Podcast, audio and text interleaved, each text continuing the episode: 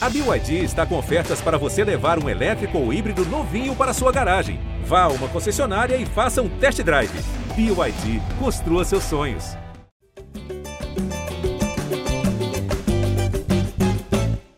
Fala, torcedor vascaíno! Tá começando o episódio 271 do podcast Gé Vasco. Eu sou o Luciano Melo. Depois de um empate com o Bragantino que dá muito para encarar pelo copo meio cheio, pelo copo meio vazio, coisas boas, coisas ruins. Vamos discutir. Acho que é um jogo que vai haver discordâncias aqui no debate, porque pelo que eu tenho visto dos vascaínos em redes sociais, grupos de WhatsApp, muita gente achou bom, muita gente achou ruim. Vamos conversar sobre isso. Estou recebendo aqui uma das repórteres que cobrem o dia a dia do Vasco no GE. Como é que você está, Emanuele Ribeiro? Seja bem-vinda. Fala, Luciano. Fala, torcida vascaína que nos acompanha aí nesta manhã de terça-feira. Eu vejo pelo copo meio cheio, viu, Luciano? Vasco que vinha numa sequência tão ruim, só de derrotas, empatar para mim já, já é uma grande conquista. E dois resultados positivos em sequência, o que não acontecia há muito tempo nesse campeonato brasileiro. O Vasco venceu o Grêmio, agora empata com o Bragantino. Acho que já mostra uma reação, já mostra que está voltando a competir no Campeonato Brasileiro. Acho que dá uma esperança aí para a sequência do campeonato. Hoje, excepcionalmente, seremos eu e Manu aqui, porque o João Almirante, nosso representante do Voz da Torcida, teve um problema de conexão de última hora. Ele está em São Paulo, não está em casa, voltou de Bragança Paulista, estava lá na arquibancada, mas no próximo episódio ele está aqui de volta. Abraço, João. Manu, se fosse só o primeiro tempo, na minha opinião, uma das melhores atuações do Vasco no campeonato, né? Teve aquelas, foram aquelas duas contra Atlético e Palmeiras nas primeiras duas rodadas. Achei o primeiro tempo excelente, mas fiquei preocupado com o segundo, Manu. Achei o segundo tempo muito ruim. Eu tenho o papel pessimista normalmente aqui nesse, nesse podcast. E estou preocupado com as peças de reposição. A gente conversou sobre Jair e Puma no episódio retrasado, né? O episódio passado foi sobre o Paier mas o episódio retrasado depois da vitória sobre o Grêmio, que eles não jogaram, Jair e Puma, são jogadores com os quais eu conto e acho que todo torcedor do Vasco contava, todo treinador do Vasco que passou todo, né? O Barbieri, o William e o Ramon Dias contava e eles estão deixando muito a desejar. O Vasco, as peças do banco estão preocupantes. O time titular teve uma atuação de razoável, no primeiro tempo, uma atuação boa, sem dúvida nenhuma. Mas o que, que fica para você desse primeiro tempo que o Vasco conseguiu jogar bem, um dos jogos mais difíceis do campeonato, né? O Bragantino lá é uma partida muito difícil. E desse segundo tempo que o Vasco foi dominado e, e, por sorte não levou o gol, mas também teve azar no primeiro tempo de não fazer o segundo gol ali, principalmente com o Orelhano. O que, que fica depois desses 90 minutos? Se você tivesse que resumir essa partida, de onde você partiria, Manu? É uma partida de dois tempos muito distintos mesmo. No primeiro tempo, a gente viu um Vasco que apostou ali na saída curta, atraiu o Bragantino para o seu campo para tentar sair com a bola longa, tanto pelos lados quanto com o Vegete mais centralizado, e conseguiu levar perigo com essa estratégia, né? Apesar de que o Vasco tem dois pontas hoje, tanto o Peck quanto o Orediano, que não são tão decisivos, os dois tiveram chances de marcar no primeiro tempo. Acho que isso pesou um pouco para o Vasco, mas eu vi um Vasco muito competitivo no primeiro tempo, como você disse, acho que sim, um dos melhores tempos do Vasco aí nesse campeonato brasileiro, competindo com outros jogos, como no início ali da, da competição, mas um Vasco muito competitivo, um Vasco que conseguiu estabelecer uma estratégia e colocá-la em prática, né, com o, o Ramon Dias já mudando essa equipe, já mudando aí a postura desse time dentro de campo. E acho até, Luciano, que o Vasco poderia ter saído com um placar melhor no intervalo, acabou pecando ali no fim para tomar esse gol de empate, mas antes mesmo poderia ter ampliado o placar, poderia ter uma sorte bem melhor aí nessa partida, mas eu gostei da postura do time em campo, gostei de ver o Vegete começando como titular, um jogador que merecia, né, pelo que mostrou na sua estreia entrando no segundo tempo contra, um Grêmio, contra o Grêmio, um jogador que disputou bem as bolas ali na frente, segurou, foi bem na bola aérea, apesar de no segundo tempo principalmente ter desaparecido, né, ter sumido um pouco, assim como todo o time. Mas no segundo tempo eu acho que o que aconteceu ali foram as substituições do Ramon Dias. Primeiro eu acho que ele substituiu muito rápido, é, trazendo todo mundo ali logo no início do segundo tempo, e as substituições não surtiram efeito. O Piton, por exemplo, não estava bem no jogo, né? ele que costuma ser um jogador mais ofensivo, não conseguiu ajudar, até porque o, o Bragantino também foi ganhando do campo. O Galaza não entrou bem, o Jair não entrou bem, o Puma não entrou bem, o Figueiredo também é, também não conseguiu corresponder lá na frente, até porque o Vasco foi muito sacrificado nesse segundo tempo para marcar muito, né? Eu acho que, levando em consideração o jogo todo, o empate fica como um bom negócio por isso. O Vasco, no primeiro tempo, poderia ter é, feito mais gols, poderia ter ampliado o placar, não conseguiu. As falhas do PEC, do, do Orediano, principalmente, aquele gol perdido por, pelo Orediano, não é um gol que, que se perde, né? E no segundo tempo, pela pressão que o, que o Bragantino fez, acho que o Vasco conseguiu segurar bem e trazer esse empate para o Rio de Janeiro. Foi um jogo de dois tempos, mas eu acho que a gente tem que levar em consideração esses times diferentes, as substituições e, como você disse, o banco do Vasco, né? Mas para as próximas rodadas, por exemplo, o Vasco vai ter o Praxedes de volta à disposição, tem o Paier chegando por aí, tem outros jogadores que ainda vão, vão crescer de rendimento na expectativa do, do, Ramon Dias e do departamento de futebol. Então, acho que olhando para frente, dá para ter uma, uma esperança de melhor assim. É, Manu, em relação ao primeiro tempo, vamos falar primeiro do que funcionou, depois a gente fala do que não funcionou. Um jogador muito criticado aqui mesmo nesse, nesse podcast, eu já critiquei, acho que quase todo mundo aqui já criticou. E eu gostei ontem foi o Zé Gabriel, cara. É um, um jogador com uma característica que o Vasco não tem no elenco, e aí a gente eu continuo achando, por exemplo, que o Vasco precisa procurar nesse mercado de jogadores livres um primeiro volante, porque acaba que o Zé Gabriel é o único jogador com essa característica. A gente já chegou à conclusão ali de que o Medel funciona melhor como zagueiro do que como volante. E o Vasco não tem outro primeiro volante é, né, com a característica do Zé Gabriel, um cara mais pegador ali, com mais dinâmica de marcação. Já, foi, já foram testados outros jogadores, até o próprio Jair já foi primeiro volante mas a coisa não funcionou. Então, hoje, da forma como o elenco é construído, o Zé Gabriel está ganhando a vaga de titular, não tenho muita dúvida em relação a isso. Mas eu imagino que precisa chegar um primeiro volante. Não sei se vai chegar. O mercado aí faltam poucos dias, 10 dias, para nesse mercado de jogadores livres. Mas eu acho muito importante que chegue um primeiro volante. Até lá, o Zé Gabriel, que é um jogador né, que era reserva na Série B, e a gente falou várias vezes aqui, pô, o Vasco está utilizando na Série A jogadores que não eram utilizados com frequência na Série B. Isso é muito preocupante. Eu continuo achando isso preocupante. Mas é um jogador que nessas partidas contra Grêmio e Bragantino teve boa atuação e deu conta do recado. Fez uma falta muito boba no fim ali ontem, ali no bico da área, já 42, 43 do segundo tempo. Mas gostei da atuação dele ontem, já tinha achado que jogou bem contra o, contra o Grêmio. É, eu também, eu concordo com você. Acho que o Zé Gabriel fez uma, uma boa partida, até vendo aí o, o, a opinião dos torcedores, né, que tanto criticavam o volante nas últimas rodadas, concordaram também que o, que o Zé Gabriel foi bem. Mas é isso, um jogador que não foi muito utilizado na Série B, que não vinha sendo utilizado esse ano, no início da temporada chegou até a ficar encostado ali pelo Vasco, isso mostra as carências do elenco do Vasco, né? Mas é um jogador que, que, parece que agrada muito aos treinadores, né? Porque todo treinador que chega no Vasco ali dá uma chance ao Zé Gabriel no início dos seus trabalhos, então acho que ele é um, um jogador que tem mostrado uma evolução aí nos treinos com o Ramon Dias e pelo jogo que ele fez aí contra o Bragantino, também concordo que ele merece a titularidade. Além do, do, do Zé Gabriel. Gostei muito da dupla de zaga o, no, no, segundo tempo, principalmente, né, quando o Bragantino é, pressionou muito o Vasco. Acho que tanto o Medel quanto o Léo foram muito bem. É, destaque até para o Léo, que eu acho que ganhou ali a maioria das divididas. O Medel também sempre muito enérgico, né? No segundo tempo acabou sendo substituído ali no fim por um cansaço. Mas essa questão de, de, carência do elenco, a gente pode até falar aqui, falamos no último podcast sobre a busca do Vasco no mercado, né?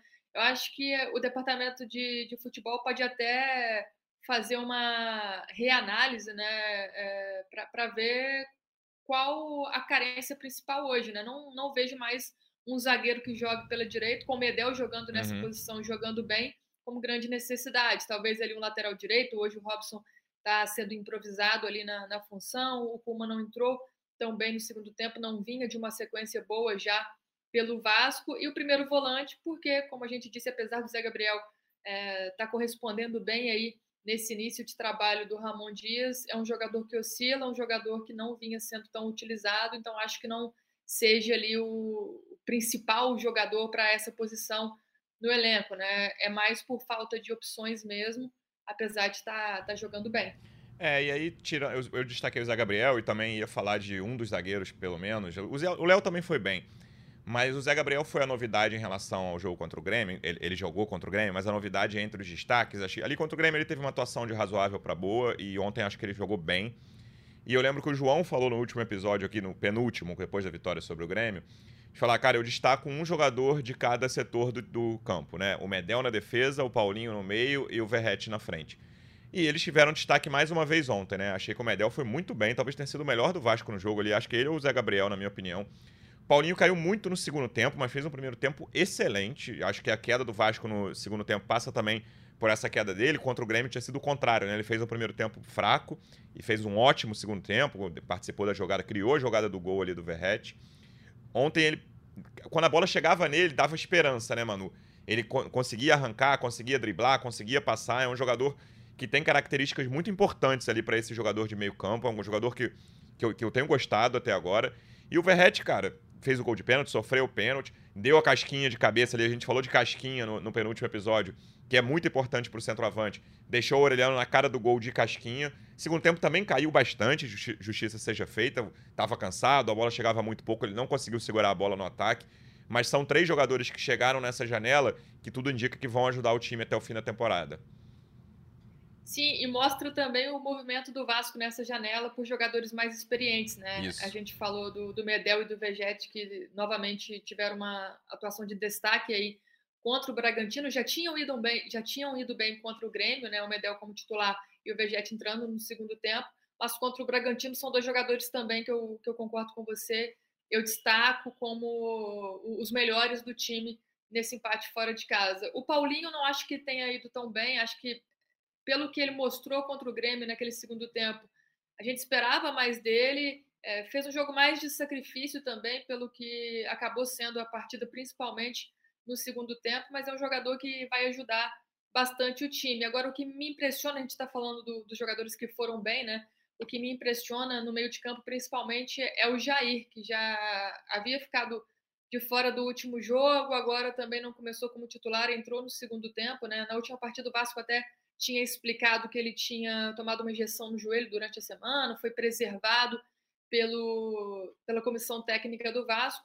Mas ontem, né, segunda-feira à noite, jogando contra o Bragantino, entrando no segundo tempo, foi um dos pontos negativos do time de Ramon Dias. Né? E a gente viu o técnico cobrando bastante o Jair ali dentro de campo, né, à beira do campo, um jogador que criou muita expectativa no início, que chegou com status de titular, obviamente, mas que vem caindo de produção. E isso é uma, uma coisa que me preocupa justamente por conta dessas opções do elenco, né, que já são escassas. O Vasco fez alguns movimentos interessantes no mercado, mas a gente vê também que fez movimentos para trazer jogadores que vão mais é, servir numa emergência, brigar por posição, ou, ou mesmo só para ficar ali no banco de reservas, né? E o Jair é um jogador que acredito que a comissão técnica contava muito e tem caído de produção. Então, acho que é, é um alerta que fica ligado aí para o camisa 8. É, então, pelo copo meio vazio, Manu, eu até comentei aqui na abertura e você já entrou nesse assunto. Esses dois jogadores me preocupam muito, porque na lateral direita o Vasco não tem opção, o Paulo Henrique claramente não é levado em conta pela comissão técnica, e aí ele está basicamente revezando Miranda e Bambu ali, né, e Robson Bambu na lateral direita, o Puma entrando muito mal, o Puma um amigo meu falou ontem num grupo que o Puma deve ser um dos jogadores mais vulneráveis do campeonato. É impressionante como é simples passar pelo Puma e ele não tá nem conseguindo ajudar no ataque, assim, cobrança de escanteio muito fraca, lateral revertido. É, enfim, ele tá com muita dificuldade de fazer jogada, que é a qualidade dele, a ofensiva, e defensivamente é impressionante. No um contra um, faz tempo que não tem um jogador do Vasco, olha que, né, passaram muitos jogadores ruins pelo Vasco recentemente na marcação. Faz tempo que não tem um contra um defensivo que eu sempre tenho certeza de que o cara vai passar pelo jogador do Vasco, sabe? Quando chega nesse um contra um contra o Puma, eu fico esperando o jogador passar, só vendo, como ele vai driblar. É, é só questão de tempo. O Puma tem muita dificuldade nesse tipo de lance. E aí eu já a gente comentou aqui, eu falei sobre o primeiro volante. Eu também acho que lateral direita virou uma prioridade para esse fim de mercado aí, jogadores livres, é, são poucas opções, né? A oferta é baixa, porque a janela já fechou e o Vasco tem lacunas claras ainda no elenco, o que eu acho bastante preocupante. Mas eu quero ver o que, que o Ramon Dias vai fazer com esses dois jogadores, né? O Jair, ontem, o repórter que estava na transmissão do Premier, falou algumas vezes que o, durante o segundo tempo o Ramon Dias ficou pedindo atenção, ficou pedindo esforço ao Jair e o Jair não conseguiu entregar ali, o meio-campo perdeu. O meio-campo do Vasco começou mal o jogo ali, os primeiros 20 minutos, tava com muito espaço, aí depois o Vasco melhorou muito sem a bola no primeiro tempo, mas o segundo tempo. E o, o início do segundo tempo foi até razoável como um todo, mas depois, ali, a partir dos 15, 20 do segundo tempo, o Vasco foi dominado e o meio-campo não existiu.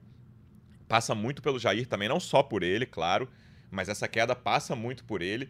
E eu tô curioso por saber o que, que o Ramon Dias vai fazer com esses dois jogadores, né, Manu? Porque são jogadores que chegaram com algum cartaz, com algum destaque, o Jair principalmente, né? E o Puma é o, chegou com esse carimbo de jogador que esteve na Copa do Mundo, né? Não, não vou falar que jogou porque ele não entrou em campo lá no Catar, mas ele estava lá e eles não estão conseguindo entregar nada, né? Assim, é muito complicado que jogadores que são importantes dentro do elenco, numa partida decisiva como era contra o Bragantino, eles, primeiro que eles não sejam titulares, mas vá lá. Segundo que eles entrem no segundo tempo e tenham atuações tão fracas. Né? Jair no, no intervalo, o Puma logo depois ali, 8, 9 do segundo tempo. E ele foi muito mal. O Vasco teve muita dificuldade por ali.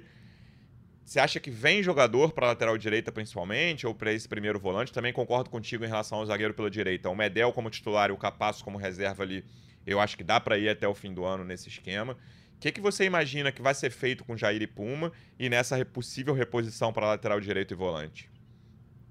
É, eu acho que as substituições, né, como eu já tinha dito aqui, pesaram para o Vasco no segundo tempo. Acho que o Ramon Dias mexeu mal e mexeu rápido demais. Poderia ter esperado um pouco para colocar ali alguns jogadores no segundo tempo. A entrada do Puma, você foi bem. Realmente o Puma tem entrado muito mal, né? Não só o Jair, como eu já tinha destacado aqui, mas o Puma também. E é difícil porque a gente olha para o banco do Vasco, né? E o Ramon Dias não tem nenhuma opção para lateral direita. Até recentemente eu, a gente trouxe lá no GE uma matéria sobre o Gabriel Dias, né? Ele tem treinado é, junto com o elenco, mas ainda não foi relacionado para nenhum jogo nessa temporada. Um jogador que poderia até ser útil ao Vasco, principalmente nessas circunstâncias de, de falta de opções. Sobre a recuperação do Puma e do Jair, acho que o Ramon Dias pode ser o o caminho ideal para que esses dois jogadores voltem a render, né?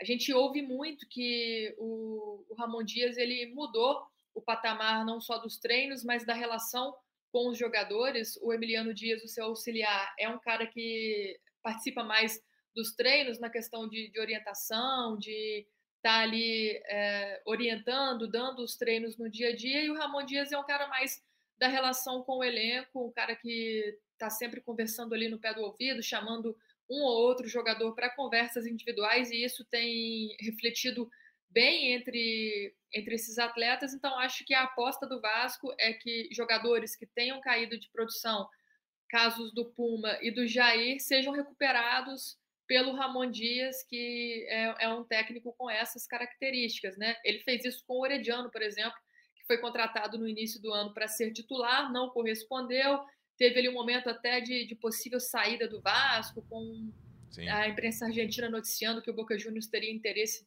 é, no retorno do, do atacante lá para a Argentina, mas o Vasco segurou e o Ramon Dias parece estar dando um jeito ali no, no Orediano, então a expectativa é que ele possa fazer isso com outros jogadores, porque Puma e Jair são muito importantes para esse elenco, visto o status que os dois foram contratados no início da temporada, né? Sobre mercado, Lu, eu acho que é, é, o que a gente tem falado. O Vasco vai parar, vai analisar. Pô, a gente não precisa mais de um zagueiro. O Medel tá, veio para ser volante, mas está jogando como zagueiro, então precisa desse primeiro volante, precisa desse, desse lateral direito.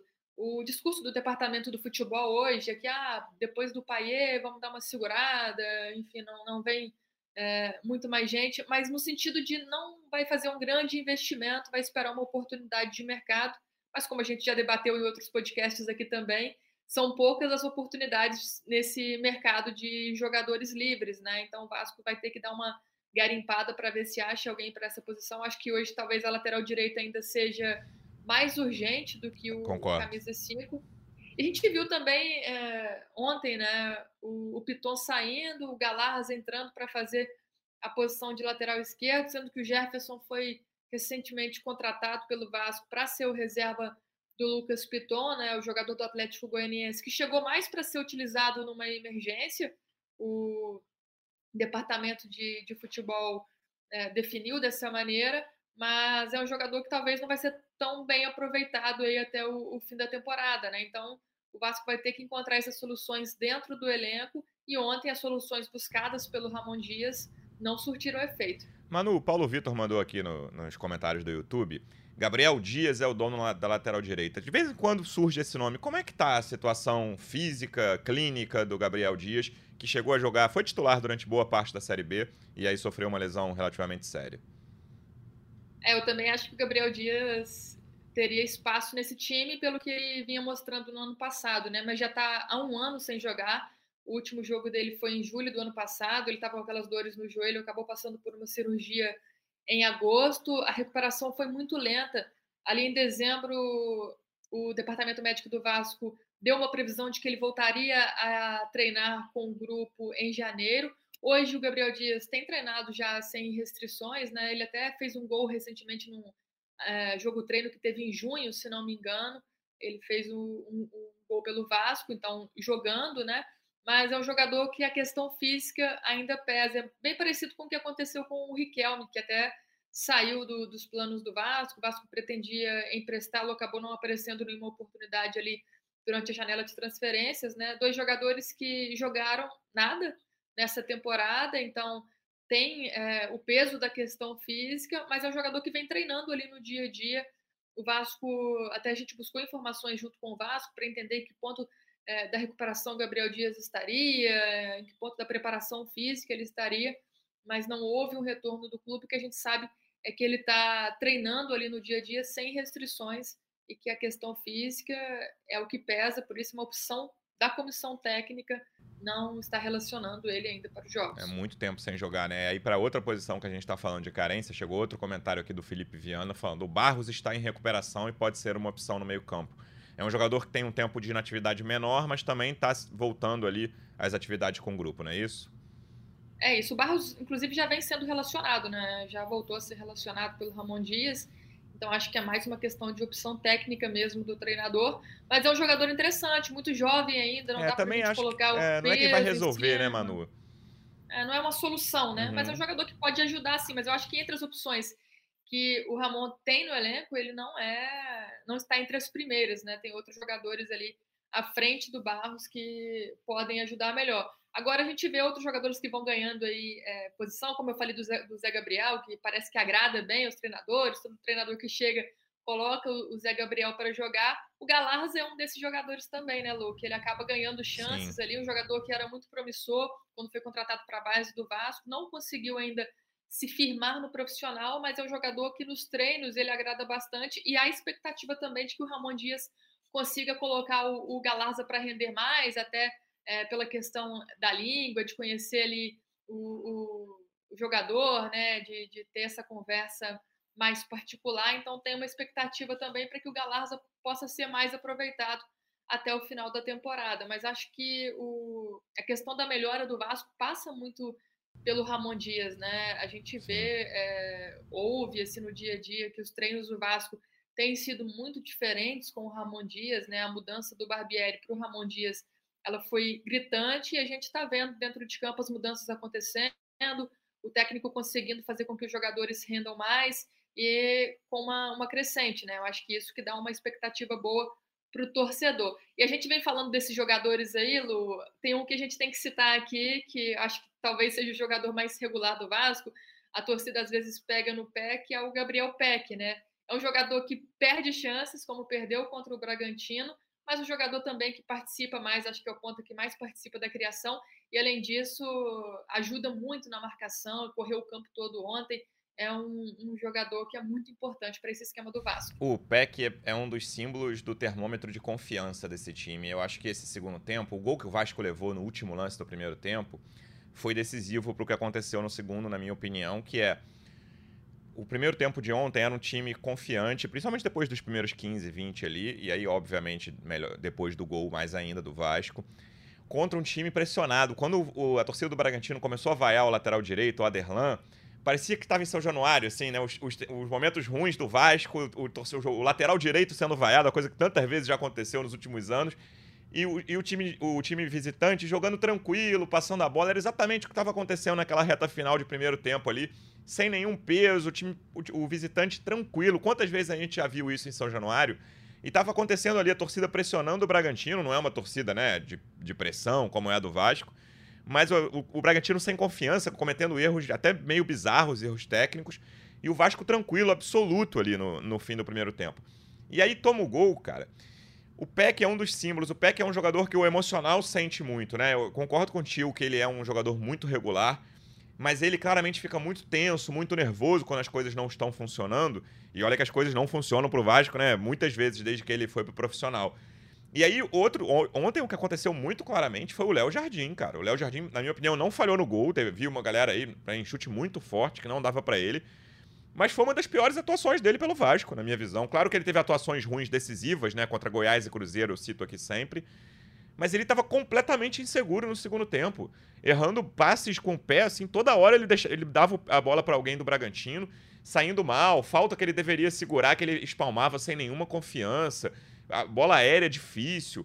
Foi, e aí, mais uma vez, a confiança, o, o pé que é o símbolo lá na, na frente, e o Léo Jardim nem é um cara que eu tenha reparado até ontem, que ele sinta muito essa questão de confiança, mas ontem ficou muito claro. O segundo tempo dele foi horroroso.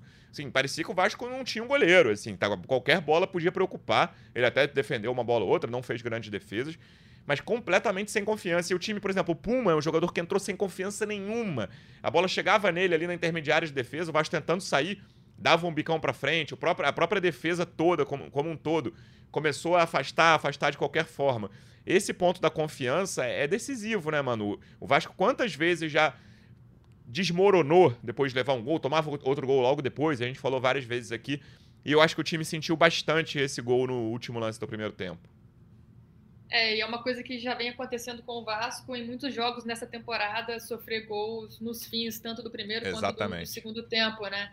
E sofreu um gol ali, com faltando um, dois minutos para o jogo ir para o intervalo. Faltavam 10 segundos, no caso, é. É, tava bem no finzinho.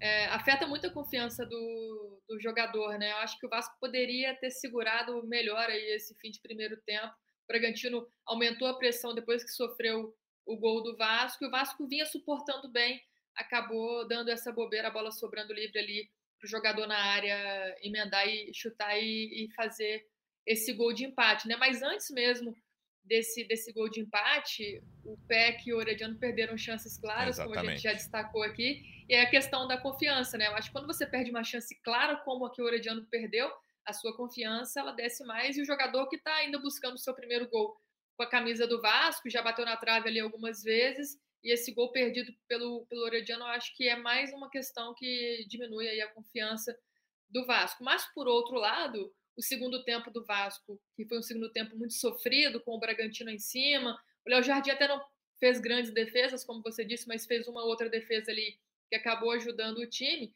Mas mostra que o Vasco também está voltando a saber sofrer, né? O Vasco já tinha sabido sofrer em uma parte aí do campeonato, da temporada, a confiança acabou, o time começou a sofrer derrotas em sequência e era esse, essa preocupação interna lá do departamento de futebol. Então, como eu disse, o discurso era sempre: a bola precisa entrar, a bola precisa entrar, porque aí as coisas vão mudar. A bola entrou contra o Grêmio e contra o Bragantino. Poderia ter sido melhor, mas poderia ter sido pior também. Então, levando em consideração o segundo tempo, acho que o Vasco está aprendendo a, a sofrer novamente e acho que a gente pode dizer que está voltando a competir, né, Luciano? Ah, não, competindo certamente está. E eu acho que também, eu concordo contigo sobre o saber sofrer, mas acho que tem muito fator sorte nessa história, cara. O, aquele lance ali, teve uns dois lances no, no fim, dos, já nos acréscimos do segundo tempo. Mas a sorte precisa voltar um pouquinho pro Não, Vasco é isso, também, o né? Vasco né? era...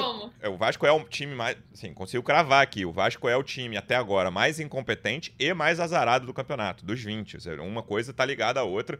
Mas a sorte, eu falei aqui no último, penúltimo episódio que aquele lance do escanteio contra o Grêmio talvez fosse tenha sido o primeiro lance de sorte do Vasco no escanteio do Grêmio nos acréscimos que o Gustavinho perde ali sem goleiro.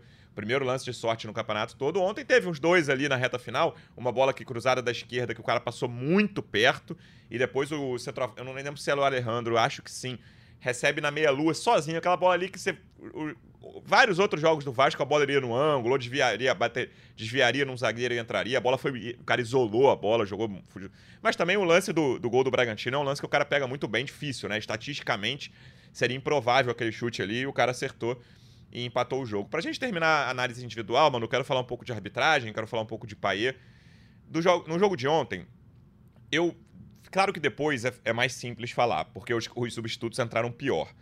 Mas eu concordei com duas substituições, que foram as saídas do Marlon e do Orelhano. Não achei que eles fizeram bons jogos, isso aí até que foi polêmico, principalmente o Marlon, vi gente que, dizendo que jogou bem. Eu achei que ele estava meio afobado e o Daronco estava de olho nele ali, ele dá uns carrinhos que às vezes são perigosos. Aliás, ele, toma, ele dá, o Daronco dá uma falta nele, que foi um absurdo ali, uma falta na, até que levou algum perigo perto da área de defesa do Vasco, ele só pegou bola e o Daronco deu, ele já estava com amarelo. E o Orelhano, na minha opinião, jogou mal, perdeu essa chance muito clara, então eu teria tirado os dois. E aí eu, assim, consigo dizer claramente aqui que os substitutos Jair e Figueiredo entraram pior. Então não dá para dizer. Mas eu, na hora ali, no, no intervalo ou início do segundo tempo, teria tirado Marlon e Orelhano. Mas eu não entendi as mudanças das laterais. A gente já falou sobre isso aqui. Não, não, não entendi por que, que ele tirou Robson e, e Piton. Puma e Galarza também entraram mal, também entraram pior do que os, os, os titulares. E, mas a, o Marlon e o Aureliano são jogadores que eu vi alguma polêmica sobre a atuação deles, Manu. O que, que você achou? O Marlon é um jogador que dá muita dinâmica para esse meio de campo, indiscutivelmente. Mas acho que tecnicamente ele não vem numa boa fase. Fez, eu lembro que ele fez um bom jogo na derrota pro Botafogo, ele foi disparado o melhor do Vasco ali, aquele 2 a 0 no Newton Santos. Mas não tem conseguido ter sequência, boa sequência. É um jogador que tem potencial indiscutível, assim, isso é, é fato. E o Orelhano tá ensaiando, né, Manu? Deu aquele. fez aquela ótima jogada pro gol do Peck contra o Corinthians. A gente fica esperando que o Orelhano cresça de produção, mas ainda não consegui ver isso e ontem ele acabou sendo decisivo. O Peck também perdeu uma boa chance, ele que podia ter rolado no, no Verrete, né? Um contra-ataque puxado pelo Paulinho, mas a grande chance do Vasco no jogo, fora o gol, claro, de pênalti, foi a que o Orelhano entrou sozinho depois da casquinha do Verrete e chutou para fora com a perna direita. Eu acho que o Marlon não foi bem. Eu não acho que ele tenha Concordo. ido bem, não. Acho que ele começou bem o jogo, é, dando uma dinâmica ali para o meio-campo, mas achei o primeiro tempo muito fraco. Concordo com a substituição também, ainda mais porque ele já tinha o cartão amarelo, né, se não me engano, e estava fazendo ali umas faltas perigosas. Mas analisando depois, claro, como você disse, os substitutos entraram mal também. Mas eu acho que o Marlon foi mal e o Paulinho também não acho que tenha ido tão bem. Você eu gostei do primeiro tempo dele. Do, do, do, Paulinho, né? Gostei. Eu não gostei tanto do, do Paulinho, então acho que para mim os dois ali foram mal. Tanto que o Vasco não teve tanto meio-campo no primeiro tempo, teve mais, no segundo tempo perdeu o meio-campo com as substituições, mas apostava mais nessas saídas na bola longa, enfim, as únicas chances que o Vasco criava era mais na, na bola longa, tanto pelos lados quanto para o Vegete tentar dar a casquinha ou segurar lá no ataque. Né? O Orediano é, também não acho que tenha feito um grande jogo, acho que já teve jogos melhores aí recentes. O fato dele ter perdido aquele gol, que foi a, a segunda melhor chance do Vasco, né, fora Sim. o pênalti, isso pesa muito para ele, mas é um jogador que está crescendo, então acho que, que tem margem, muita, tem muita margem de evolução ainda. Está suspenso contra o Galo, né? É, tá suspenso contra o Galo. Talvez, você acha que e, joga, o Rossi tem condições já, mano, no domingo? Tem. A, expectativa é que o Rossi fique à disposição para esse jogo contra o Atlético, né? Ele tem treinado aí na, nos últimos dias, é, já vem de um período de inatividade também, desde abril que ele é, rescindiu né, o contrato lá na Arábia, então é um jogador que está tendo uma preocupação do departamento físico do Vasco, mas a expectativa, a previsão, pelo menos, é de que ele fique à disposição para esse jogo contra o Galo, já possa fazer a estreia. Acho que não como titular, mas deve entrar aí é, no porque sem da partida. O, sem o é um drama ali. Ou você muda o esquema, como ele já tentou fazer contra o Corinthians, jogar sem pontas, ou é o Rossi ou Figueiredo titular, acho difícil. É, o Figueiredo é outra opção, né? É, Eric Marcos, algum jogador que... É possa entrar Passar ali, o PEC para direita, né? E botar alguém na esquerda. O Serginho acaba, morreu também, né, mano? Morreu assim. Alex né? Teixeira. Alex Teixeira sumiu, né? Impressionante. Também. Serginho, Maicon, Jefferson, três jogadores que chegaram para né, nessa janela. E ao que tudo indica, o Ramon Dias não conta com ele, só mostra como essa formação de elenco do Vasco é complicada, né? E aí um time muito jovem, que aí agora contrata vários jogadores veteranos. É, essa formação foi muito ruim esse ano, assim. Quem montou esse elenco, Paulo Brax, era o Luiz Melo ali supervisionando, mas o Paulo Brax no futebol, na minha opinião, faz um trabalho muito ruim. E a gente vai ver como é que vai ser essa reta final de, de janela. Antes de falar disso, Manu, uma, uma tecla que a torcida bateu muito desde ontem à noite, a arbitragem do Anderson Daronco. Eu achei pênalti no Orelhano antes. É, ele tem uma raspadinha de, na bola ali do, do, do, jogador do Bragantino, mas achei pênalti, ele pega.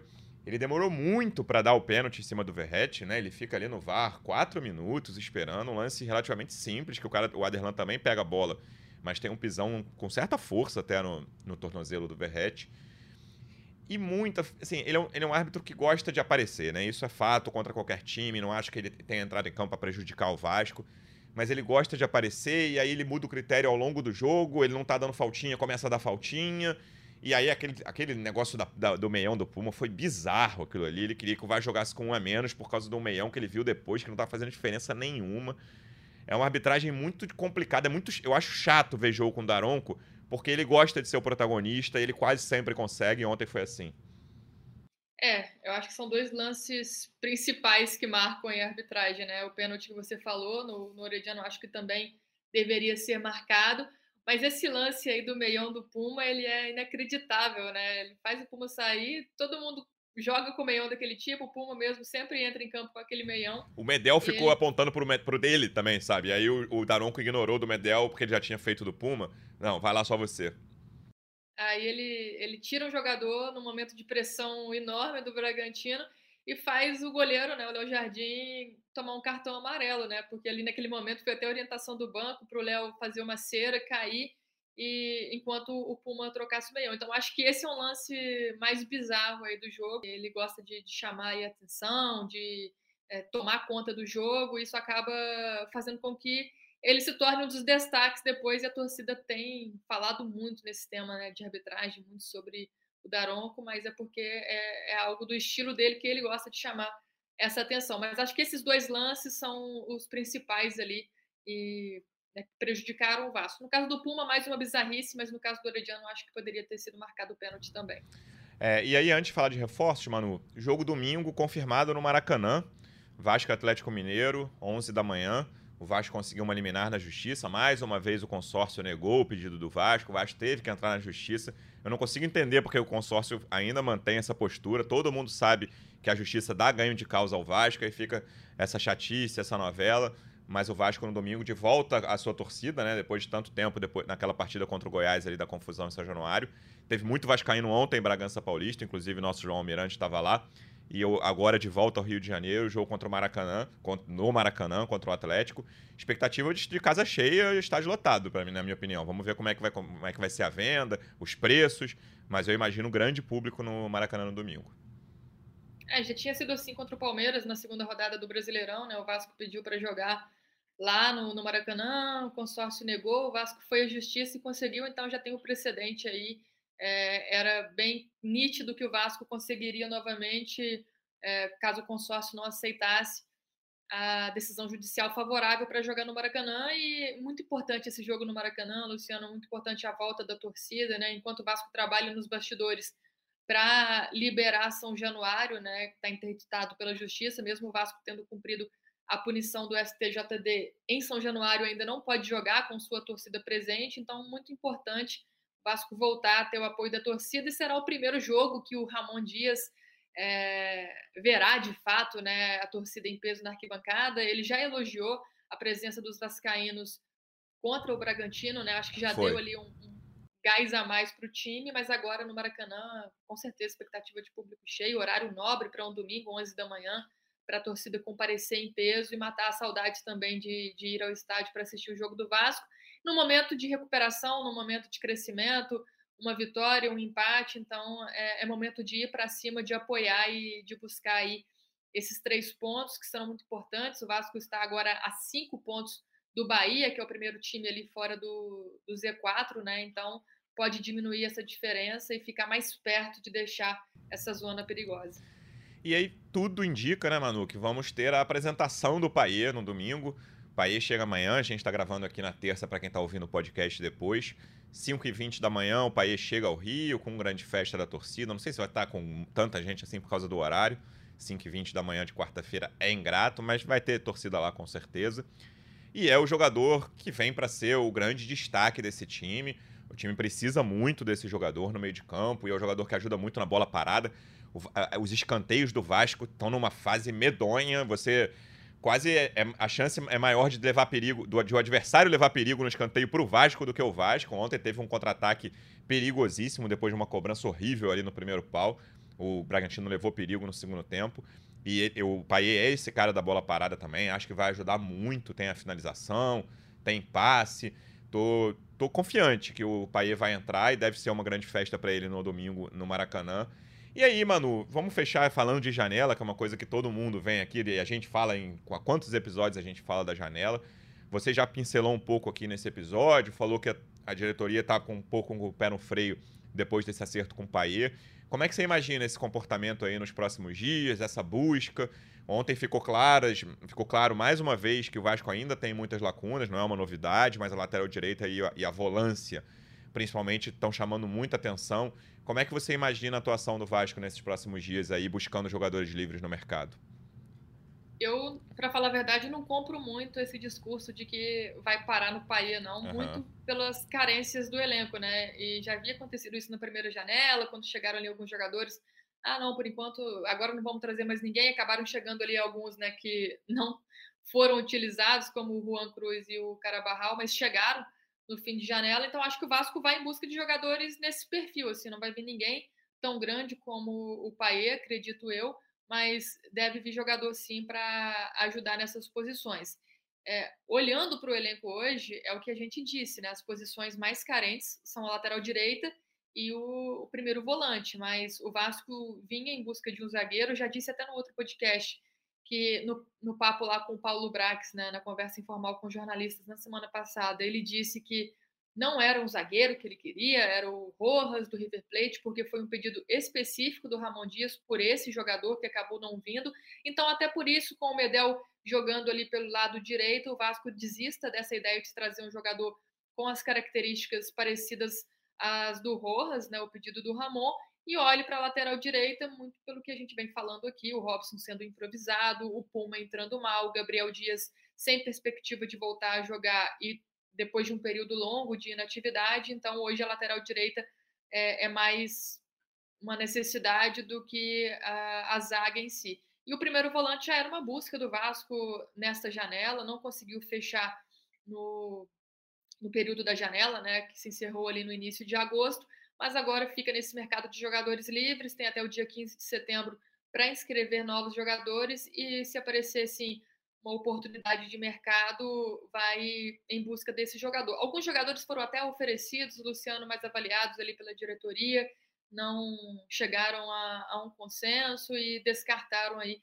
esses nomes. Por enquanto, não tem nenhum nome mais avançado em negociação, mas está o alerta ligado em busca desses jogadores aí, sabendo que as posições são essas é, as carentes nesse elenco, né? Até nessa conversa lá, o, o dirigente disse que mesmo que a gente analisa aqui fora, que a gente entende que são carências, eles também analisam lá dentro. Muita coisa mudou nessa, nessa janela, né? O Vasco pensava de uma forma, quando trouxe o Ramon Dias, começou a pensar de outra forma, porque tem jogadores que são realmente carências. Tem, Até o perfil, né, Manu? Perfil etário, perfil de idade, assim, como foi uma mudança brusca, né? O que o Vasco fazia na primeira janela agora mudou completamente, assim. Não, a gente parece que o Vasco não, não conseguiu um meio termo, assim. Outra trazia jogadores muito novos ou agora jogadores com muito mais idade. É, na verdade foi até estratégia mesmo, foi aumentar a média de idade do elenco, né? Eu acho que no início do campeonato o Vasco. É, e a gente avisou. Discurso, a né? gente avisou. O Vasco é. tem um, meio, um banco de reservas sub-20 aqui. A gente, todo mundo, né? Não era uma exclusividade do podcast de Vasco. Estava muito claro que o Vasco precisava aumentar a média de idade e dar mais experiência para esse elenco. Até o Brax falou isso, Luciano. Falou que ah, vocês falam que é, que é um time sub-20 e tal, mas é, a gente tem que trabalhar também com jogadores jovens, com jogadores da base, para desenvolver esses jogadores. Não que a gente é, deposite toda a, a, responsabilidade em cima desses atletas, mas foi o que acabou acontecendo por conta da falta de opções, né? Ele até disse lá no início do campeonato que o elenco sustentaria bem a Série A, mas ao longo da, das rodadas, vendo que o Vasco não conseguia reagir, tinha a questão da confiança, a questão da inexperiência que pesou muito para esse elenco, acho que fez a análise contrária de que precisava dar mais experiência para esse elenco, trazer jogadores mais velhos, né? Até alguns chegaram ali antes do Ramon Dias mesmo, né? O caso do, do zagueiro Maicon, do, do Medel. O Maicon nem está sendo utilizado pelo treinador, mas tem sido um jogador importante ali no dia a dia, na questão da, da experiência do contato. E os outros jogadores foram pedidos também pelo Ramon Dias, né? Ele falou várias vezes sobre a juventude do elenco, ontem falou de novo sobre esse elenco jovem, enfim. Então, é, é um movimento que condiz também com o que o treinador tem pedido, né? Então, o Vasco buscou jogadores que identificou que eram carências e jogadores que foram pedidos exclusivamente pelo Ramon Dias. É isso. Então a gente vai voltar depois da partida contra o Galo ou a qualquer momento com edição extraordinária. Quem quer ouvir falar sobre Paê, a gente falou muito, a gente fez um episódio só sobre Paê no sábado, recomendo, ficou muito legal.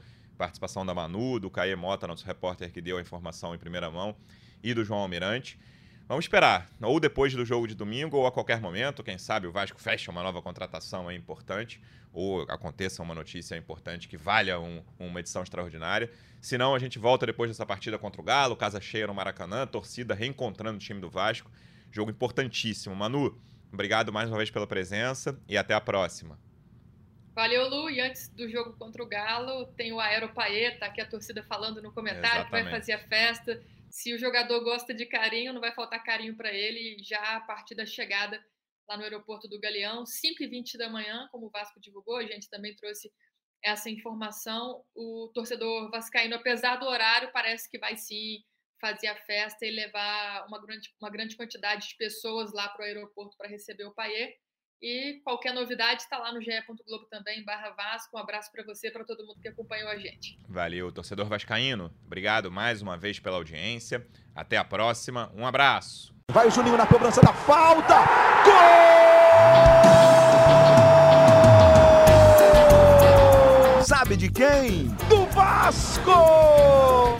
Vascão da Gama, do Gigante da Colina. É o GE Vasco.